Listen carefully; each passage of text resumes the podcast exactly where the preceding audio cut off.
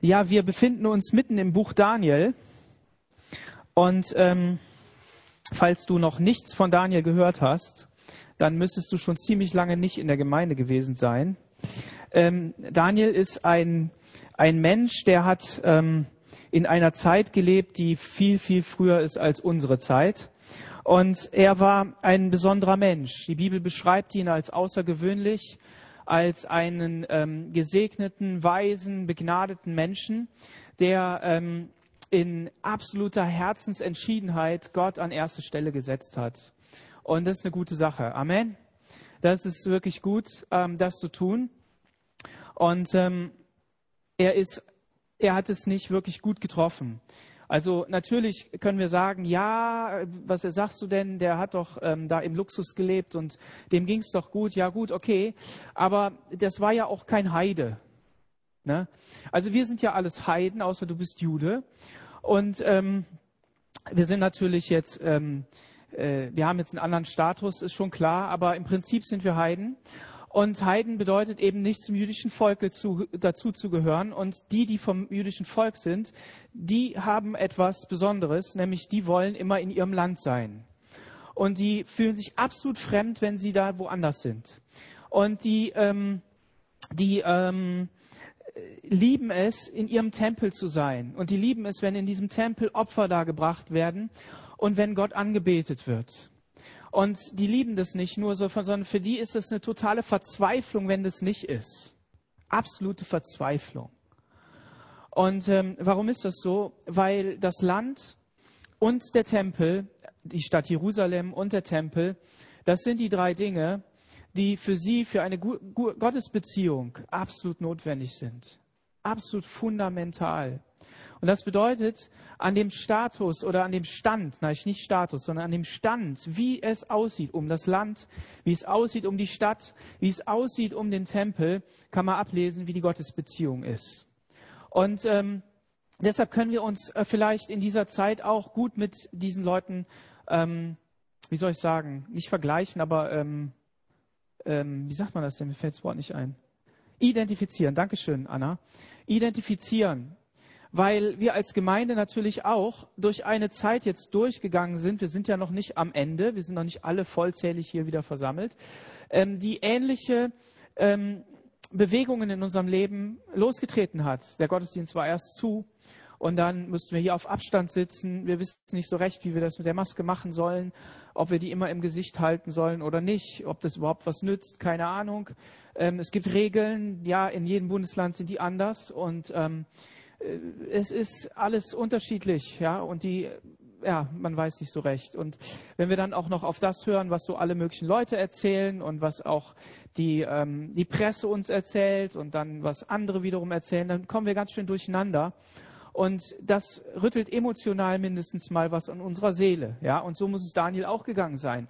Der muss ganz schön durcheinander gewesen sein. Also zumindest die Leute, die ihn umgeben. Ja, weil da sind ja mehr als er dahin gezogen. Auch wenn er vielleicht ähm, im Glauben stark gewesen ist oder die Bibel das so beschreibt.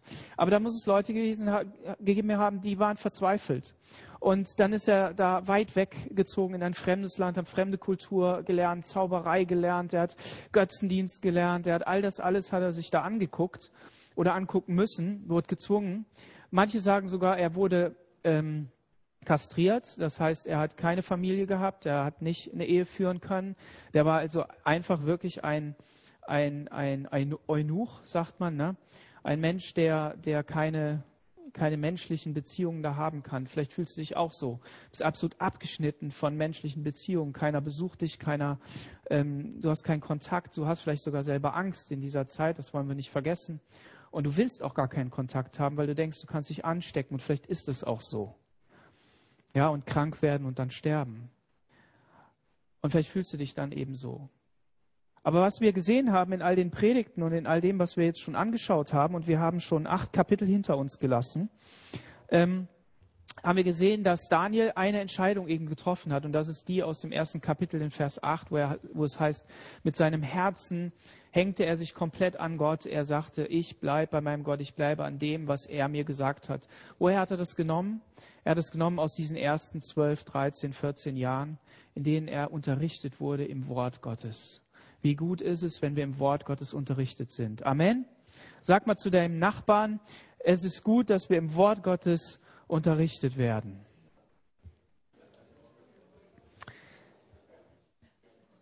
Aber wir werden heute lernen, dass wir nicht nur unterrichtet werden müssen, dass wir, nicht, dass wir uns nicht nur was beigebracht werden muss, sondern wir werden heute sehen, dass wir auch selber lesen müssen. Man sagt ja immer, ne, wer lesen kann, ist im Vorteil. Ne, vor allen Dingen, wenn Dinge auf der, oh, jetzt hätte ich was Falsches gesagt, auf manchen Verpackungen steht. Ähm, ich führe den Gedanken jetzt nicht aus. Auf jeden Fall ähm, heißt es hier im Kapitel 9, ich lese mal einfach den Text. Im ersten Jahr des Darius, des Sohnes des Ahasveros aus dem Stamm der Meder, der über das Königreich der Chaldäer König wurde, in diesem ersten Jahr seiner Regierung achtete ich, Daniel, in den Büchern auf die Zahl der Jahre, wovon der Herr zum Propheten Jeremia geredet hatte, dass Jerusalem 70 Jahre lang verwüstet liegen sollte. Wow, das ist mein Text. Daniel war irgendwie um die 80. Das waren die guten, frischen 80er. Ja, ähm, und, oder darüber hinaus. Ja, also das ist ja immer alles so ein bisschen ähm, vage. Auf jeden Fall hat dieser Daniel schon viel Lebenserfahrung. Der hat sogar was schon mal in der Löwengrube. Wenn du mal in die Löwengrube fahren willst, dann nimmst du dein Auto, fährst nach München, fährst in die Löwengrube. Okay? Das ist eine Straße. So. Und ähm, auf jeden Fall äh, können wir das natürlich auch im Zoo angucken, ist schon klar, da kannst du dann im Münchner Zoo das angucken, geht auch, aber wir haben ja hier auch gute Zoos nebendran. Na gut, auf jeden Fall ähm, war da ein König eingesetzt und in diesem ersten Jahr seiner Regierung achtete ich Daniel auf die Worte, die geschrieben stehen. Ich achtete darauf. Das heißt, Daniel hat sich mit dem Propheten Jeremia beschäftigt. Und der hat darin gelesen. Und er hat ihn studiert und er hat wirklich versucht herauszufinden, was denn da los ist. Und das hat er mit Sicherheit nicht das erste Mal gemacht, sondern der hat mit Sicherheit es schon öfter gemacht. Nur er schreibt es hier auf, dass er besonders darauf geachtet hat. Warum? Weil das relevant war für seine Zeit. Wie gut ist es, wenn wir Dinge im Wort Gottes entdecken, die relevant sind für unsere Zeit. Wenn wir da sehen und lesen, wow, das erfüllt sich ja gerade hier. Oder dass ähm, das ist doch hier gerade passiert. Ja, ich muss in diesen Tagen immer wieder daran denken, dass die Liebe in den vielen erkalten wird. Ja, wie auch immer man das dann im Zusammenhang versteht, auf was man das interpretiert. Vielleicht haben Texte auch unterschiedliche Bedeutungen, das werden wir auch sehen. Bedeutungen zu unterschiedlichen Zeiten, verschiedene Kontexte. Aber eins ist auch klar, wenn wir persönlich das Wort Gottes lesen, dann lesen wir ja nicht nur einen Text, der irgendwann mal geschrieben wurde, sondern wir lesen ja einen Text, der von Gott selbst geschrieben wurde. Im Timotheus heißt es, im 2. Äh, Timotheus 3, Vers 16, da heißt es, dass das Wort Gottes inspiriertes Wort Gottes ist, das Männer aufgeschrieben haben und fixiert haben und das wahr ist. Und dieses Wort, wenn es von Gott her inspiriert ist, glaubt ihr, dass das einfach nur so tot auf dem Papier liegen bleibt? Nein, dieses Wort Gottes ist lebendig. Und dieses lebendige Wort Gottes kannst du mir und zu dir reden. Und wenn wir das lesen, dann, dann können wir sagen, Gott, rede du zu mir durch dieses Wort. Natürlich beachten wir den Zusammenhang. Natürlich lesen wir, was vorher und nachher geschrieben steht. Natürlich wollen wir äh, äh, wirklich herausfinden, darauf achten, was denn das bedeutet, so wie der, wie der ähm, Daniel hier. Und am Ende des Kapitels werden uns Zahlen um die Ohren gehauen. Und als ich die gelesen habe, auch früher schon habe ich immer gedacht, ja, was werden die wohl bedeutet haben? Und ich weiß natürlich, es gibt unterschiedliche Erklärungen. Aber als ich nochmal neu mich damit beschäftigt habe, und ich habe es nicht zu intensiv gemacht, also erwartet nicht zu viel Antwort von mir. Aber was ich festgestellt habe, es ist krass, wie präzise diese Zahlen sind. Unglaublich. Das heißt, wenn wir uns damit beschäftigen und darauf achten, dann hat es etwas für uns zu geben. Wir werden auch in diesem Gebet jetzt hier, was jetzt demnächst kommt, in den nächsten Versen, werden wir sehen, dass Daniel sich nicht nur mit Jeremia beschäftigt hat, sondern überhaupt mit dem Wort Gottes. Und das ist gut. Und dieses Wort Gottes kann zu uns sprechen, und das will ich vorne wegnehmen, vor allen Dingen durch den Heiligen Geist. Denn das ist derjenige, der uns beisteht und der uns führt in unserem Leben. Und wenn wir die Bibel nur lesen ohne den Heiligen Geist, dann wird es ein totes Buch bleiben. Ist es so? Ja, ganz genau so ist es. Und er sagt hier, dass Jerusalem 70 Jahre lang verwüstet liegen bleiben soll. Jeremia 25, 11 und 12 und es gibt noch verschiedene andere ähm, Verse, die das auch beschreiben. 70 Jahre lang wüst liegen soll. Daniel war klar, mein Leben ist bald vorbei. Ich bin jetzt schon im letzten Lebensjahrzehnt vielleicht. Vielleicht werde ich auch noch ein bisschen älter. Meine Väter wurden auch älter. Männer Gottes wurden älter. Ja, ich habe Hoffnung auf meinen Herrn. Aber gleichzeitig war ihm klar, die Zeit für Jerusalem, dass es wüst da liegt, dass es zerbrochen ist, dass es wirklich traurig ist, dorthin zu schauen, die ist vorbei. Und es wird wieder eine neue Zeit anbrechen. Amen. Und das ist gut, wenn wir im Wort Gottes Bibelverse finden, die in unser Leben hineinsprechen und dir dir sagen, es wird eine neue Zeit anbrechen. Es wird eine neue Zeit anbrechen. Und du darfst gerne mal zu deinem Nachbarn sagen, es wird eine neue Zeit anbrechen. Es wird eine neue Zeit anbrechen. Warum? Weil es eine neue Zeit anbrechen wird, wenn wir von dieser Erde weggehen. Auf jeden Fall. Da sind wir immer auf der sicheren Seite. Aber meine Gnade ist jeden Tag neu, sagt der Herr. Amen. Und das ist wahr. Und deshalb kann jeden Tag eine neue Zeit anbrechen. Gut. Das heißt, Daniel hat das auch verstanden, dass es 70 Jahre sind. Er hat es verstanden, dass es wahr ist. Und ich wandte meinen Geist zu Gott, dem Herrn, um zu beten und zu flehen mit Fasten in Sack und Asche. Ich betete aber zu dem Herrn, meinen Gott, bekannte und sagte, ach, lieber Herr, du großer und schrecklicher Gott, der du den Bund, der du Bund und Gnade denen behältst oder hältst, die dich lieben und deine Gebote halten. Daniel war ein betender Mensch. Amen. Daniel war ein Mensch, der, der seinen Gott gesucht hat. Das hat er von Anfang an gemacht. Der hat zu dem König gesagt, ich kann das nicht interpretieren. Das kann kein Mensch wissen, was du da geträumt hast. Das kann kein Mensch wissen, was diese Statue bedeutet. Es kann kein Mensch wissen. Und auch wenn du uns hier mit dem Tod bedrohst. Der, der König ähm, Nebukadnezar wollte alle Weisen und alle, alle Sterndeuter und all diese Leute, die sich darum so scharten, wollte er alle umbringen im ganzen Land. Alle umbringen.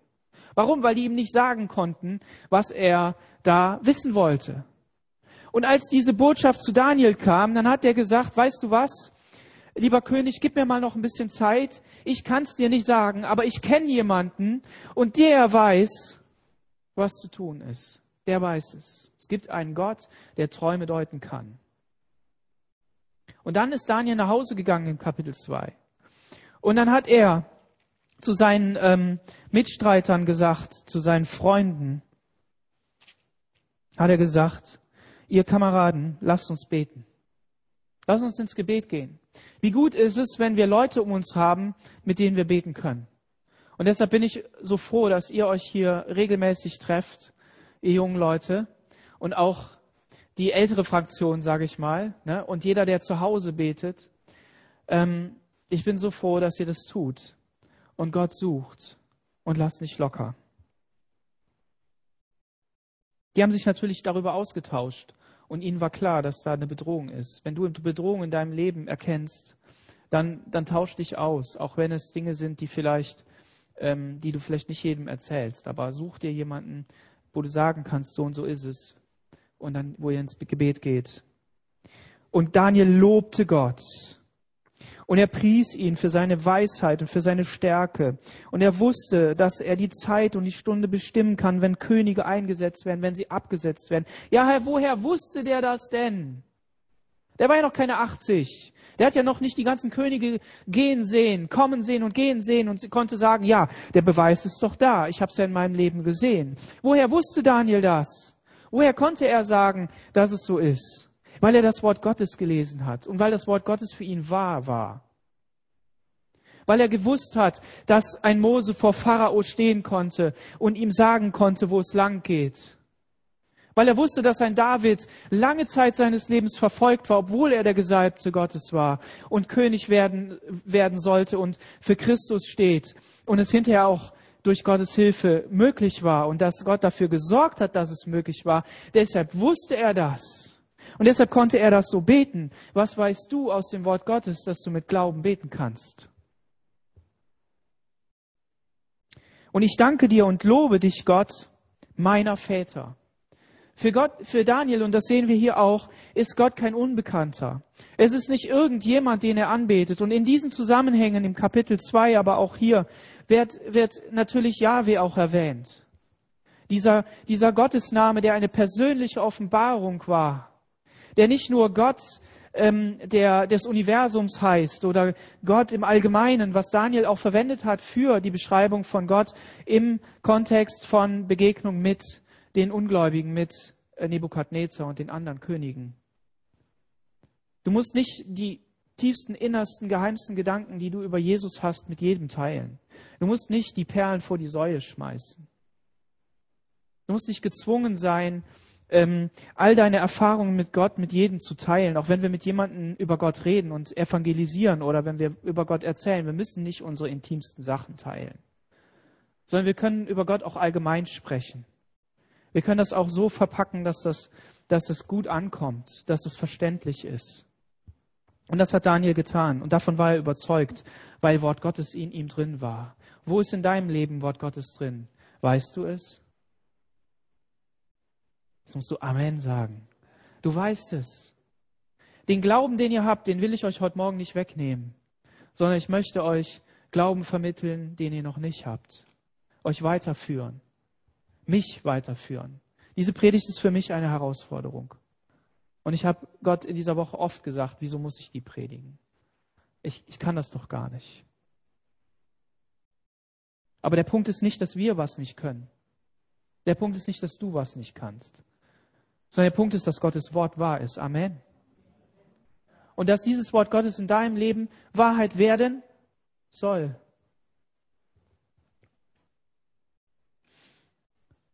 Ach, lieber Herr, du großer und schrecklicher Gott, der du Bund und Gnade denen behältst. Bund und Gnade. Wahnsinn, zwei Worte nebeneinander. Ich habe sie jetzt nicht im Hebräischen nachstudiert. Da gibt es mit Sicherheit tolle Sachen dazu. Aber allein das schon im Deutschen da stehen, habe ich mich gefreut. Darfst euch nicht auch freuen, wenn in deiner Bibel deutsche Sachen stehen. Wunderbar. Ja? Und Bund und Gnade. Was bedeutet Bund? Bund bedeutet etwas, dass da zwei Vertragsparteien miteinander einen Bund gemacht haben. Dieser Bund erinnert uns auch an einen Ehebund. Das ist vielleicht der einzige Bund, den wir eingehen. Wir gehen Verträge ein, da muss man Pflichten erfüllen und äh, irgendwas wird da gefordert. Und wenn du das nicht machst, dann, dann passiert das. Und wenn du das nicht machst, passiert das, ja. Ähm, aber ein Bund. Und wir wissen ganz genau, und wenn du es noch nicht weißt, dann eröffne ich dir dieses Geheimnis. Gott geht oder ging im Alten Testament schon bei Abraham einen Bund ein, der einseitig war, aber der beide Seiten beinhaltete. Gott hat gesagt, ich stelle mich zu dieser Sache treu, wahrhaftig und ganz. Und ich werde es erfüllen, egal was du machst. Und diesen Bund hat, hat Gott in Jesus erneuert. Nein, er hat ihn nicht nur erneuert, sondern er hat ihm wahres Leben eingehaucht. Dieses Leben, was schon vorgeschattet war. Ja, wie sagst du, wie kann das vorgeschattet sein? Gott ist ewig. Hast du das gewusst? Gott ist ewig. Und von Gott heißt es, dass Jesus dieses Opfer schon vor Grundlegung der Welt gebracht hat. Und es ist in unsere Dimension hineingebrochen, als er auf dieser Erde war.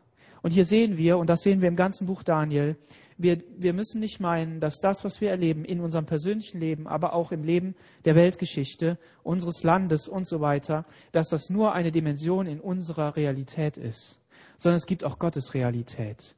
Und Gott tut immer etwas in seiner Realität, in unserer Realität. Er ist dabei, Menschen, Herzen, Engel, Geschöpfe zu bewegen. Aber es gibt auch ein Gegenkönigreich. Ein Königreich, ein antigöttliches Königreich. Und das will auch voll zur Geltung kommen. Und das sehen wir in diesen Tagen auch. Es ist erschreckend, wenn wir lesen, was alles passiert und wie es geschieht. Und ich will darauf nicht einsteigen, weil es hat, macht mich sehr traurig. Aber ich hoffe, dass wir Christen dass du und ich dahinter schauen können Dass wir uns nicht Angst machen von dieser Sache. Dass wir uns nicht wirklich in die Irre leiten lassen, sondern dass wir darauf schauen, dass wir wissen, der Satan ist unterwegs und er baut sein Königreich und er wird es auch schaffen.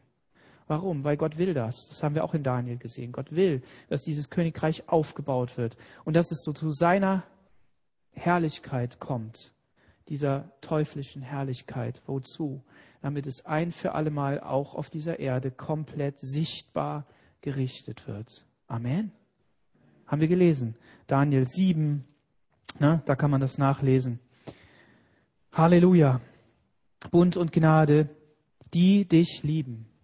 Das sagt Jesus auch. Wer mich liebt, hält meine Gebote und so weiter. All diese Bibelstellen. Wenn wir Jesus lieben, wenn wir Jesus in unserem Herzen haben, wenn wir die Willensentscheidung für Jesus getroffen haben, die Glaubensentscheidung, dann ist er auf unserer Seite. Und dann ist es eine Liebesbeziehung. Amen. Und das war es schon im Alten Testament. So kannst du jedem sagen, der sagt, der Gott ist doch ein komischer Gott im Alten Testament gewesen. Nein, ich habe in Daniel 9, Vers 4 gelesen, dass das nicht stimmt. Genau. Und jetzt kommt das Gebet. Vers 5. Wir haben gesündigt, Unrecht getan, sind gottlos gewesen und abtrünnig geworden. Wir sind von deinen Geboten und Rechten abgewichen. Wir gehorchten deinen Knechten, den Propheten nicht, die in deinem Namen unsere Könige, Fürsten, Väter und allen Völker, Volk im Land predigten. Du Herr bist gerecht. Wir aber müssen von Juda äh, nee, wir müssen uns schämen, wie es denn jetzt denen von Juda und denen von Jerusalem und dem ganzen Israel geht, denen, die nah und denen, die fern sind, in allen Ländern, wohin du sie verstoßen hast, wegen ihrer Schuld, die sie an dir begangen haben. Ja, Herr, wir unsere Könige, unsere Fürsten, unsere Väter müssen uns schämen, dass wir uns an dir versündigt haben. Boah, hast du so ein Gebet schon mal gebetet? Was hat Daniel hier gebetet? Wir haben gesündigt. Wo hat Daniel gesündigt? Wo hat Daniel gesündigt? Niemals. Der hatte nicht nur einzelne Gebete, sondern der hat dreimal am Tag zu Gott gebetet. Der hat eine Masse an Gebete da gebetet. Der hat Psalmen gebetet. Der hat, der hat, der hat sich damit eins gemacht und sein ganzer Alltag drehte sich um diese Sache, um Gott. Der hat dafür geschaut, dass Gebetszeiten da waren, dass er seine Sünde bekennt, die er getan hat. Aber wo hat er in diesem Sinne hier gesündigt? Unrecht getan. Wir sind gottlos gewesen, sind abtrünnig geworden. Wir sind von deinen Geboten und Rechten abgewichen. Wo hat Daniel das gemacht? Aber gleichzeitig stellt er sich hier in diesen Riss und das hat er auch aus dem Wort Gottes gelernt. Vielleicht hat er sich Mose zum Vorbild genommen. Vielleicht hat er sich David zum Vorbild genommen, der Saul nicht angegriffen hat. Vielleicht hat er sich, wer weiß wen genommen. Aber eins hat er verstanden. Wenn ich Prophet bin, dann bin ich nicht nur Prophet in eine Richtung, sondern dann stelle ich mich, so wie ich mich auf die Seite Gottes stelle und sein Wort verkündige, stelle ich mich auch auf die Seite der Menschen und verkündige den, den, den Willen oder das, was die Menschen tun, in Richtung Gott. Und dann kann ich nichts anderes tun, als mich unter diese Bürde stellen. Er hat bei Jeremia gelesen, wie dieser, wie dieser Gott, wie dieser Knecht mitgegangen ist mit dem Volk. Wie er, wie er einen Leidensweg gegangen ist und all die anderen Propheten, die die Unmöglichkeiten getan haben, im Grunde genommen, und sich damit aber auf die Seite der Menschen gestellt haben. Es haben sogar Propheten, sind hingegangen und haben bewusst gesündigt, haben sich, haben sich Huren genommen, haben alles Mögliche gemacht, nur um etwas zu verdeutlichen. Und hier sehen wir, wie, wie ähm, es ein Glaube ist, der nicht nur etwas damit zu tun hat, einfach nur Gebote und Gesetze einzuhalten, sondern wie dieser Glaube eine lebendige Beziehung schon damals war zu Gott. Und dass es Gott um die Beziehung zu ihm ging. Wirklich Gott zu erkennen. Einerseits nach seinen Geboten zu gehen, ja, aber auch zu verstehen, was dahinter steckt. Lass uns verstehen, was dahinter steckt. Und er hat gesagt, wir sind wir sind, ähm, wir haben gesündigt, wir haben Unrecht getan, gottlos gewesen, abtrünnig geworden und wir haben deinen Geboten und Rechten sind wir abgewichen. Das ist die ganze Palette unserer ganzen Schuld, die ein Mensch überhaupt tun kann. Und dann haben wir deinen Knechten nicht gehorcht. Da waren die Propheten. Und wir haben nicht in deinem Namen ähm, diesen Predigten ge äh, gehört, auf die Predigten gehört. die gehalten wurden in deinem Namen. Aber du, Herr, bist gerecht. Und deshalb hast du uns bestraft. Für Daniel war klar, dass das Volk Israel gesündigt hat und dass es Strafe geben muss. Da hat er aus dem Wort Gottes heraus gelernt. Und es war für ihn klar. Und deshalb wusste er auch, und das sehen wir auch im Fortlauf des Gebetes, dass, dass Gott darüber wacht. Vers 14. Ja, Herr, wir, unsere Könige, ja, Herr, wir, unsere Könige, unsere Fürsten, unsere Väter, müssen uns schämen, dass wir uns an dir versündigt haben. Dein aber, Herr, unser Gott, ist die Barmherzigkeit und Vergebung, denn wir sind abtrünnig geworden. Halleluja. Er geht jetzt einen Gang weiter. Er hat die Schuld vor Gott bekannt. Vielleicht war sein Gebet sogar länger als das, was hier geschrieben steht. Vielleicht hat er sich dafür eine Stunde Zeit genommen. Vielleicht auch zwei. Wir wissen es nicht. Aber auf jeden Fall ist das hier so dokumentiert. Und dann geht er weiter. Warum? Weil er auch das Wort Gottes gelesen hat und gewusst hat, aus einer sündigen Situation kann man bei Gott herauskommen. Das ist das, was Gott geschaffen hat. Dein aber, Herr, unser Gott, ist die Barmherzigkeit und Vergebung. Halleluja. Amen. Denn wir sind abtrünnig geworden und gehorchen nicht der Stimme deines Herrn, äh, des Herrn, unseres Gottes. Gott war für dieses Volk nicht weit weg, sondern es war ihr Gott. Es war dieser Gott, der sich offenbart hat den Vätern, der sich offenbart hat einem Mose, der dieses Volk mit starker Hand herausgeführt hat und der unter dem Volk wohnen wollte in einer Stiftshütte, mitten unter diesem Volk. Und der durch diese Propheten immer wieder zu dem Volk geredet hat unseres Gottes. Und dieser Begriff unseres Gottes, der wird hier sechsmal in diesem Abschnitt wird er wiederholt. Es ist also eine Betonung darauf. Vers 11, sondern das ganz Israel übertrat, das ganze Israel übertrat dein Gesetz, und sie wichen ab, indem sie deiner Stimme nicht gehorchten. Darum trifft uns auch der Fluch und der Schwur, die im Gesetz des Moses, des Knechtes Gottes geschrieben stehen, weil wir an ihm gesündigt haben. Und er hat seine Worte gehalten die er geredet hat gegen uns und unsere Richter, die uns richten sollten, indem er so großes Unglück über uns kommen ließ, dass desgleichen unter dem ganzen Himmel nicht geschehen ist, wie über Jerusalem geschehen ist. Genau wie im Gesetz des Mose geschrieben steht, so ist all dieses große Unglück über uns ergangen. So beten wir auch nicht, so beteten wir auch nicht vor dem Herrn, unserem Gott um uns von den Sünden zu bekehren und auf diese und auf deine Wahrheit zu achten. Boah. Ihm war klar, dass der, dass Gott alles gesagt hat im Gesetz. Gott hat das Volk Israel vor die Entscheidung gestellt. Wollt ihr das Gute, wollt ihr den Segen oder wollt ihr den Fluch? Und wenn ihr euch nicht nach, dem, nach den Gesetzen haltet, wenn ihr euch nicht an mich haltet, wenn ihr nicht umkehrt von eurer Schuld und Sünde, dann werdet ihr den Fluch ernten. Und dieser Fluch war, aus dem Land Israel vertrieben zu werden, ins Exil geführt zu werden, dass Jerusalem zerstört wird, dass die heilige Stadt zerstört wird, die heilige Stätte zerstört wird. Und das ist genau das, was hier geschehen ist, dieses Unglück, das auf sie gekommen ist. Und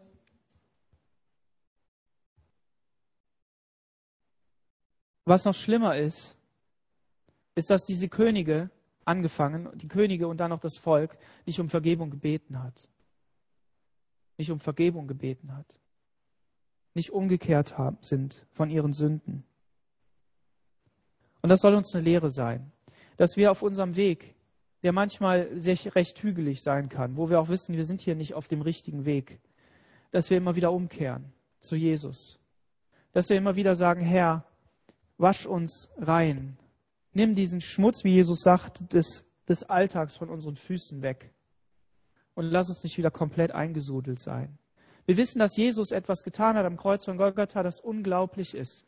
Nämlich er hat die gesamte Schuld der Welt weggenommen und hat uns diese Vergebung zur Verfügung gestellt, das neue Leben, die Reinigung, das reine Leben.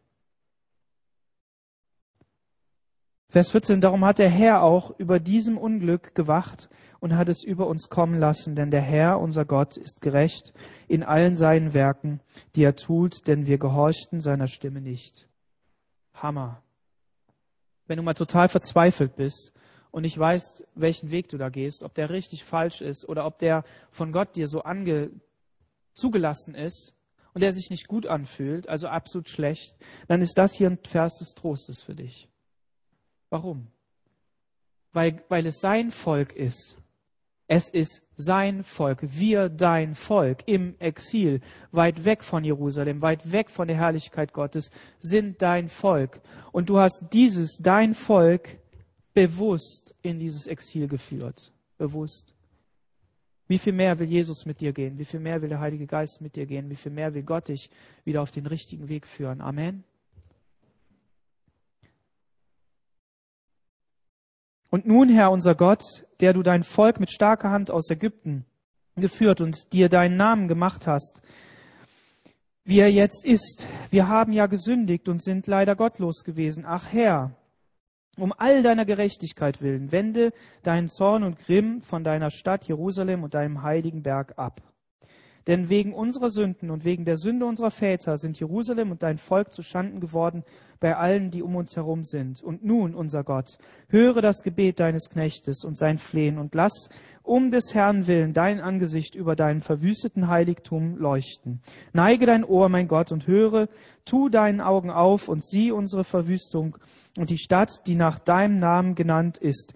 Denn wir liegen vor dir mit unserem Gebet nicht aufgrund unserer Gerechtigkeit, sondern aufgrund deiner großen Barmherzigkeit. Hammermäßig. Was für eine Glaubenszuversicht hatte dieser Daniel. Auf der einen Seite war ihm das alles bewusst, dass das Sünde war und dass das gerecht war und dass das Gott, ähm, also gerecht im Sinne Gottes, dass er das zugelassen hat. Aber auf der anderen Seite hat er an Gottes Stärke und Gerechtigkeit appelliert, die auch eine zweite Seite hat, nämlich nämlich um dieser Gerechtigkeit willen, dass er eben wieder alles herstellt. Du bist der, der Gott, der uns herausgeführt hat aus Ägypten. Wenn es in unserem Glaubensleben so ganz schlecht geht, wenn wir so ganz unten drin sind, an was erinnern wir uns? An was sollen wir uns erinnern? An, und an was erinnern wir uns automatisch? Wir erinnern uns an unsere Bekehrung. Amen.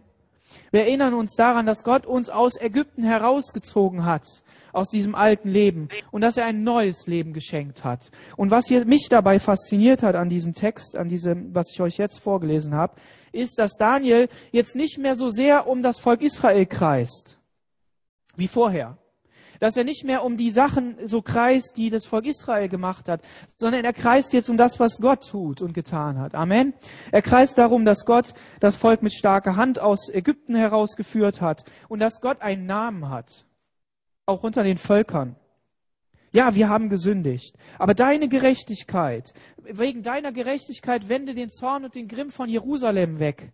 Es geht Daniel um die heiligen Stätten. Es geht darum, dass Daniel sagt, wir wollen doch wieder opfern, wir wollen doch wieder Gottesdienst haben, wir wollen doch wieder in deine Gegenwart kommen, oh Gott. Ist uns das auch ein Anliegen? Wie sehr schreien wir zu Gott in dieser Zeit, dass wir sagen, Herr, wir wollen in deine Gegenwart kommen. Wenn wir hierher kommen, wir merken diese Sehnsucht, wir spüren das, aber dann ist diese Kälte da im wahrsten Sinne des Wortes. Wir sollten uns dickere Jacken mitnehmen, weil wir müssen ja öfter lüften hier. Denkt daran. Aber was wollen wir? Wir wollen geistliche Hitze haben. Wir wollen Gegenwart Gottes haben. Wir wollen, wir wollen wirklich Begegnung mit Gott haben. Amen.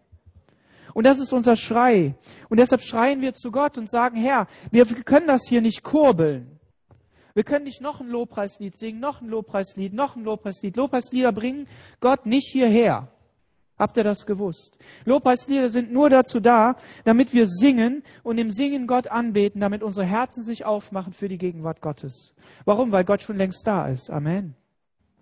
Aber deshalb schreien wir, Herr, lass deine Gemeinde dir begegnen, dass du ihr begegnen kannst. Und ähm, auf jeden Fall ist da dieser Aspekt. Und deshalb sagt er auch hier, Neige dein Ohr, o oh Gott, in Vers 18, denn wir liegen vor dir mit unserem Gebet nicht aufgrund unserer Gerechtigkeit, sondern aufgrund deiner großen Barmherzigkeit. Es ist Gottes Barmherzigkeit. Wie viel mehr für uns? Jesus Christus, Gott selbst, ist Mensch geworden, ist ans Kreuz gegangen. Seine Barmherzigkeit, dass er dir begegnet ist. Manch einem sogar in einer Erscheinung als Engel. Manch einem plötzlich, manch einem in einem langsamen Prozess hat er das erkannt. Ach Herr, höre, ach Herr, sei gnädig, ach Herr, merke auf und tu es und verzieh nicht um deiner selbst willen. Appelliert an Gott, mein Gott, denn deine Stadt und dein Volk ist nach deinem Namen genannt. als ich noch so redete und betete und meine Sünde und die meines Volkes Israel, also Daniel war sich bewusst, dass auch er ein Sünder war. Amen. Auch wenn die Bibel ihn nicht so beschreibt. Und das wahre Demut. Das wahre Demut. Er ist nicht hochmütig geworden, weil die Könige ihn mit Gold und Silber überschüttet haben. Er wusste, dass er die Antwort bei Gott hat. Und er ist auch nicht hochmütig geworden, weil er wirklich ein Prophet war und sein Leben gerecht war, sondern er wusste, ich bekannte meine Sünden und die meines Volkes Israel und bekannte und mit meinem Gebet vor dem Herrn, meinem Gott, lag ich um den heiligen Berg meines Gottes. Gerade als ich mit meinem Gebet so, in meinem Gebet so redete, flog der Mann Gabriel, den ich zuvor in einer Vision gesehen hatte, daher und rührte mich an um die Zeit des Abendopfers. Das ist so 15 Uhr rum. Da ist schon Abend. Und er unterrichtete mich, redete mit mir und sagte, Daniel. Bei Gott sind Namen wichtig. Er kennt deinen Namen. Er kann dich ansprechen. Er weiß genau, wie du heißt. Und wenn deine ganze Familie dich vergessen hat, wenn die Gemeinde dich vergessen hat, Gott kennt dich. Und Gott spricht dich an. Lass uns die Namen nicht vergessen, die um uns herum sind. Weil wir sind Spiegelbilder Gottes. Und lass uns gemeinsam uns ansprechen mit Namen. Daniel, jetzt bin ich ausgegangen, um dir Verständnis zu geben. Und jetzt kommt's. Als du anfingst zu beten, Halleluja. Und wir interpretieren das mal nicht auf, dass Daniel ja permanent gebetet hat, okay? Nein, als du ange angefangen hast, dieses Gebet zu beten, ging dieser Befehl aus. Gott hört unsere Gebete. Und Gott sagt dann, geh los. Gott hört dein Gebet. Und ich komme, um es, um dir mitzuteilen, denn du bist viel geliebt. Halleluja. Du bist, also Kostbarkeiten steht hier. Du bist eine Schatzkiste voller Kostbarkeiten. Du bist so wertvoll. Du bist viel geliebt und wert. So merke nun auf. Also wir selbst sollen aufmerken, weil Daniel aufgemerkt hat in sein Lesen des Wortes Gottes. Aber auch der Himmel sagt, merke auf. Wer Ohren hat, der höre. Damit du die Vision verstehst. Also ich will hier nur noch mal dazu sagen, und dann kommen wir zu dem letzten Teil dieses Abschnittes. Ich will nur noch mal sagen, merken wir, wie kostbar Daniel war? Warum war er kostbar? Weil er Beziehung zu Gott hatte, weil er Gott gesucht hat und nicht losgelassen hat. Und Jesus ist uns erschienen, die Menschenfreundlichkeit Gottes, um dir zu sagen, du bist ein viel geliebter Mensch. Johannes selbst, der geliebte äh, Apostel, ja, der, der Jünger, den Jesus liebte, der Jünger, der, der wusste sich so sehr von Jesus geliebt, dass er das nicht für sich behalten konnte, sondern dass er gesagt hat, und ihr seid auch geliebt. Halleluja. Lies die Johannesbriefe und merke, wie Jesus dich liebt. Und dann hör auf das, was der Heilige Geist zu dir sagt, dass er du ein geliebtes Kind Gottes bist. Amen. 70 Wochen sind über dein Volk und über deine heilige Stadt bestimmt. Dann wird dem über Treter gewährt und die Sünde abgetan, die Schuld versöhnt und die ewige Gerechtigkeit gebracht, die Visionen und Weissagungen werden versiegelt und ein Allerheiligstes gesalbt werden. So wisse nun und merke, von der Zeit an, wenn der Befehl ausgeht, dass Jerusalem wieder gebaut werden soll, bis auf den Gesalbten, den Fürsten, sind es sieben Wochen und 62 Wochen. Dann werden die Gassen und Mauern wieder gebaut werden, wenn auch in kümmerlicher Zeit. Und nach den 62 Wochen wird der Gesalbte ausgerottet werden und nichts mehr sein. Und das Volk eines Fürsten wird kommen und die Stadt und das Heiligtum zerstören, sodass es ein Ende nehmen wird, wie durch eine Flut. Und bis zum Ende wird Krieg sein, fest beschlossene Verwüstung. Er wird aber eine Woche lang vielen, vielen den Bund bestätigen und mitten in der Woche und wird das Opfer und Speisopfer aufhören und bei den Flügeln werden Gräuel und Verwüstung stehen, bis das Verderben, das beschlossen ist, sich über die Verwüstung ergießen wird. Hammermäßig.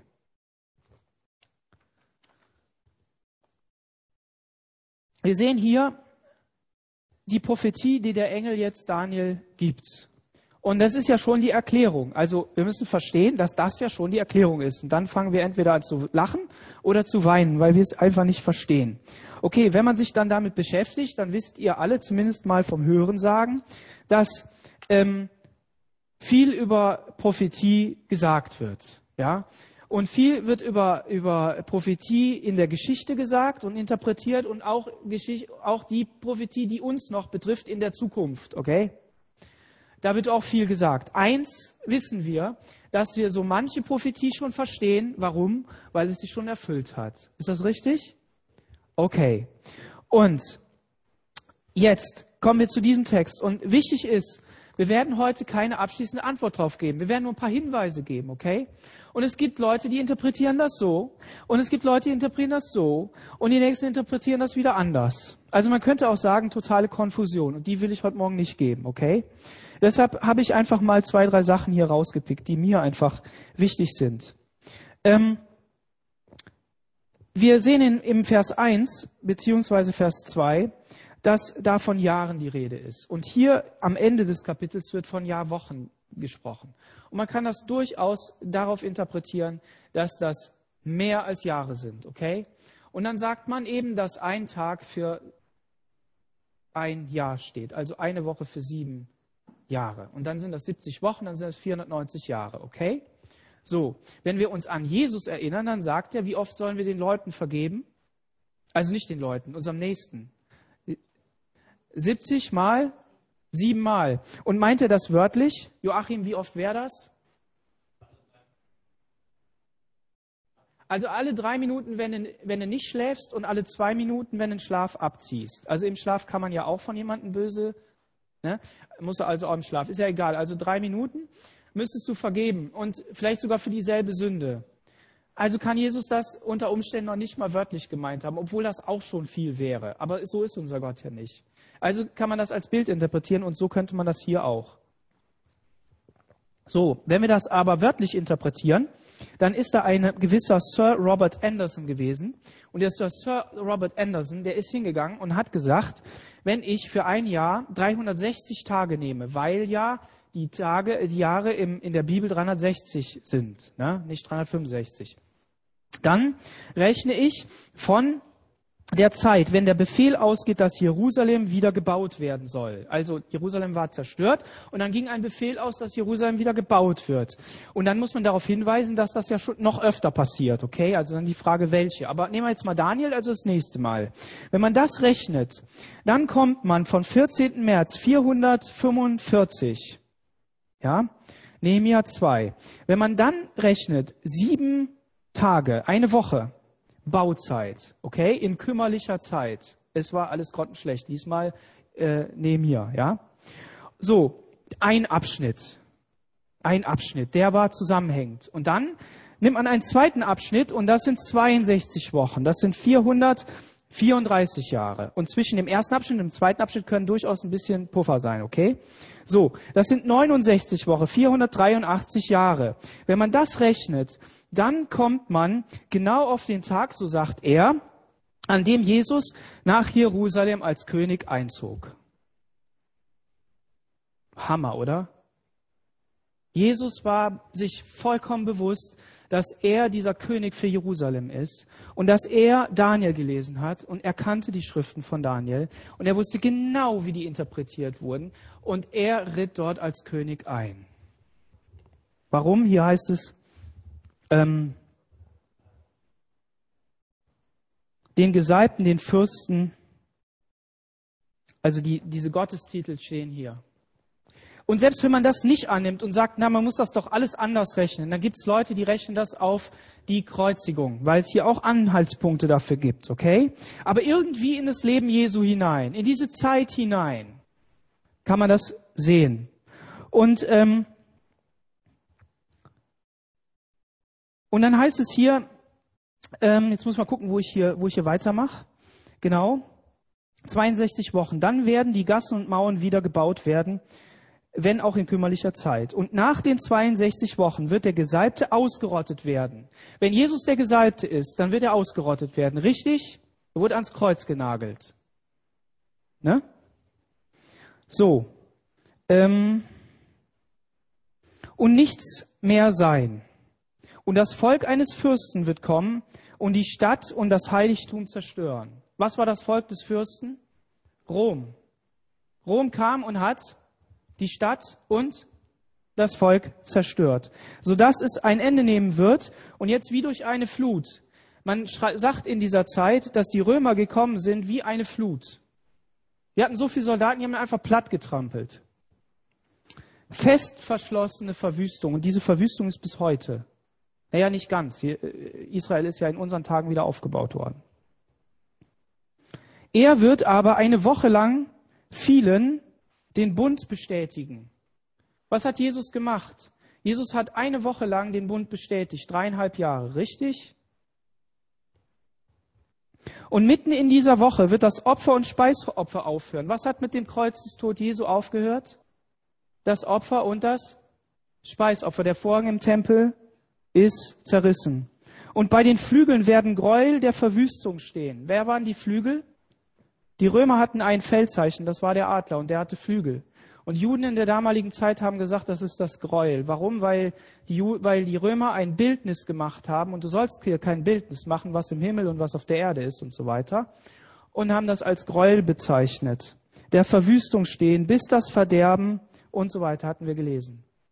Die Römer haben das gemacht. Jetzt kann man das so interpretieren und sagen, das ist passiert. Und es ist sehr wahrscheinlich, dass man das so interpretieren kann. Aber eine zweite Lektion muss man lernen, dass Prophetie in der Bibel nie nur für eine Situation ist, sondern dass Prophetie immer doppel nicht doppeldeutig, mehrere Lagen hat, mehr, mehrfach interpretiert werden kann. Nicht nur, weil wir nicht genau wissen, wie es zu interpretieren ist, weil wir Menschen sind, sondern weil auch Gott dort mehrere Ebenen hineingebaut hat. Und das lasst ihr auch als Ermutigung gelten. Wenn das für die einen gilt, so kann das auch für die anderen gelten. Erinnern wir uns nochmal daran, Kapitel 7 und Kapitel 8 waren Kapitel, die das Volk Israel durch die dunkle Zeit hindurchgeführt hat. Durch die Makkabäerzeit, wo diese jo ähm, Antiochus Epiphanes aufgestanden ist und wirklich ein Gräuel aufgebaut hat im Tempel. Und den, da auch den Gottesdienst zu Ende, zu einem Ende gebracht hat. Und dadurch hindurch. Dann die Juden, wenn sie, als sie wieder aus dem Land vertrieben wurden, die Christen, als sie verfolgt wurden. Da ist Daniel auch eine, eine, eine Glaubensstärkung, ja. Und weil diese Prophetien dort drin stehen und weil es klar ist, Gott steht zu seinem Wort. Und wir hatten auch gelernt, dass der Teufel zwar eine Zeit bekommt, in der er herrschen darf, aber dass diese Zeit auch terminiert ist, weil jedes Königreich, das mit dem Volk Israel in Verbindung steht und damit auch alle anderen Königreiche, in Daniel immer ein Ende finden. Immer. Und deshalb ist Prophetie für uns so wichtig. Und hier heißt es jetzt, ähm, eben von diesem starken Bund. Er wird einen starken Bund den vielen machen. Jetzt, jetzt, jetzt denkt mal ein bisschen nach. Du kommst da drauf. Wer ist er? Es ist Gott. So könnte man sagen. Manche interpretieren das eher auch auf den Fürsten. Da macht das Ganze auch Sinn. Wo auch immer jetzt die Wahrheit liegt. Aber ich will mal diese Seite betonen. Wenn Gott dieser Er ist, was hat er aufgerichtet? Er hat einen starken Bund aufgerichtet. Und das äh, finden wir in Hebräer 8, Vers 6, aber auch Jeremia 31, 31. Lass uns das kurz, das kurz vorlesen. Da steht es, siehe, es kommt die Zeit, sagt der Herr, da will ich mit dem Hause Israels und mit dem Hause Juda einen neuen Bund schließen. Amen. Und das ist dieser Bund, den Gott aufgerichtet hat. Einen starken Bund. Und das ist in Hebräer. Da sind die, die Worte verwendet. Genau die gleichen wie in Daniel hier. Und ähm, und die vielen, was bedeutet denn die vielen? Die vielen begegnen uns auch in den Evangelien. Das bedeutet alle. Eine Umschreibung für alle. Weil Jesus will alle Menschen retten. Nur es entscheiden sich nicht alle für ihn, die vielen. Man könnte es auch auf die Armen interpretieren. Wie auch immer man das tut. Matthäus 26, 8 kann es dahin schreiben. Und ähm, die Welt sagt, dass es eine wertlose Masse ist. Napoleon hat gesagt, die Kriegsscharen, die hier in meinem Heer sind, die gefallen sind, ist die wertlose Masse. Aber bei Gott gibt es keine wertlose Masse, sondern da gibt es nur eine wertvolle Masse und das ist jeder Einzelne höchstpersönlich, der von Gott mit Namen gerufen wird. Amen. Und wenn wir uns das anschauen, dann fehlen uns ja noch dreieinhalb Jahre. Wie, wie interpretieren wir das denn? Wenn dreieinhalb Jahre auf Jesus bis zum Kreuz und dann noch dreieinhalb Jahre. Ganz einfach haben die das gemacht. Die haben gesagt, nach Jesus ist was gekommen? Die Ausgießung des Heiligen Geistes. Amen.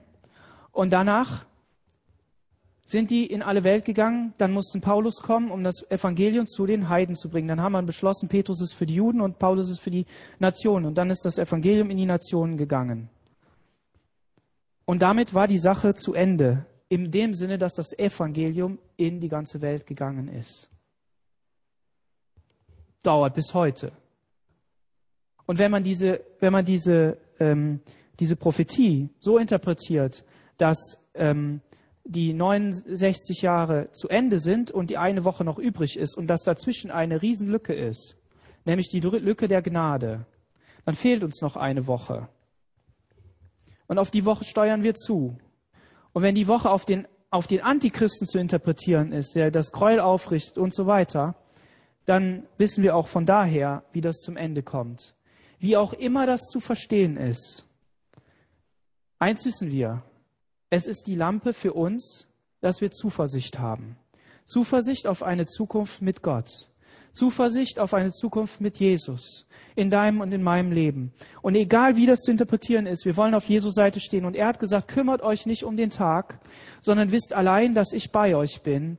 Und arbeitet in diesem Licht, arbeitet, dass Menschen das Evangelium hören, dass sie errettet werden und dass wir gemeinsam vor Gott stehen können als erlöste Schar. Amen.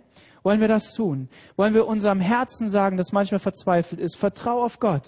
Wollen wir dem Wort Gottes wieder mehr Bedeutung geben, noch mehr Bedeutung geben vielleicht sogar? Ich will das ja nicht wegsprechen.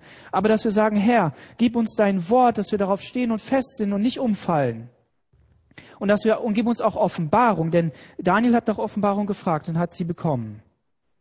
Lass uns nach Offenbarung fragen, damit wir Antworten auch auf unsere Zeit haben. Vielleicht gibt Gott ja Prophetie, dass wir das verstehen, was, was hier gerade aktuell wirklich passiert. Aber eins ist sicher, Gott kann antworten und er möchte das in deinem Leben tun. Und deshalb sei ermutigt, das Gebet zu suchen und dich auch unter Sünde zu stellen, die in deinem Leben war, aber auch Sünde, die im Leben deiner Familie ist, der Gemeinde, was auch immer. Wir müssen nicht Büßer werden. Das will ich damit nicht sagen. Das hat Jesus getan. Er wurde zum Büßer am Kreuz. Und er hat das alles vergeben. Aber lass uns trotzdem ein Herz für verlorene Menschen haben und Gott bitten, dass er zum Zug kommt, in der totalen Gewissheit, dass er die Rettung schon längst gegeben hat. Amen. Und deshalb verzweifeln wir nicht. Amen. Lasst uns gemeinsam aufstehen und beten.